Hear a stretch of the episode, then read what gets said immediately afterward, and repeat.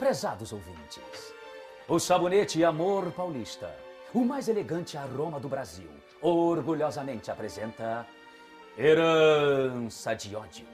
Inspirada na obra de Oduvaldo Viana e escrita por Otávio Martins, com a supervisão de Valcir Carrasco.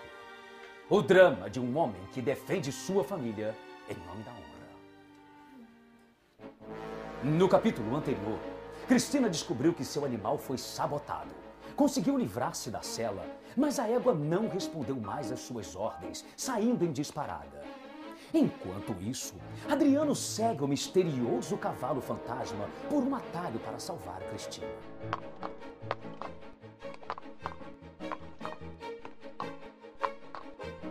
Nós estamos subindo este muro há alguns minutos e só agora eu consigo ver o topo.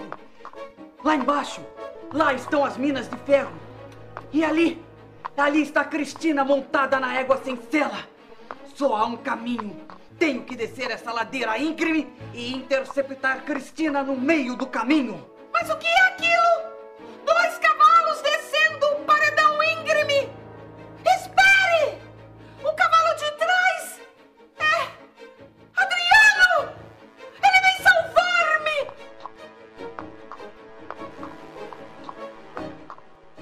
O cavalo de Adriano desce pela íngreme pontiaguda parede de pedras do penhasco das Minas de Trindade até alcançar a estrada por onde vem Cristina, na direção oposta.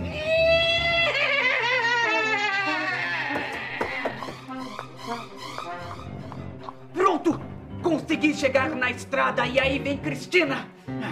Só tenho uma chance de resgatá-la! Esticarei o meu braço e a segurarei, tomando cuidado para não machucá-la!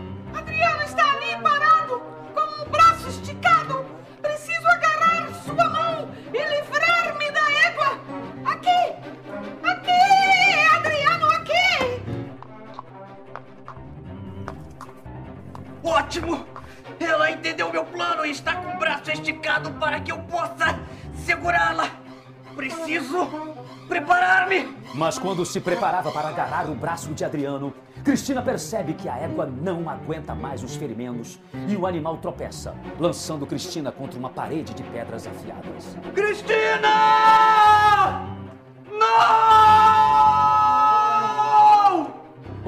Corpo de Cristina é lançado ao ar e, voando por alguns metros, suas costas batem violentamente contra a rochosa parede da mina. Desfalecendo como um boneco, Adriano vê o corpo inerte de sua amada caindo no chão.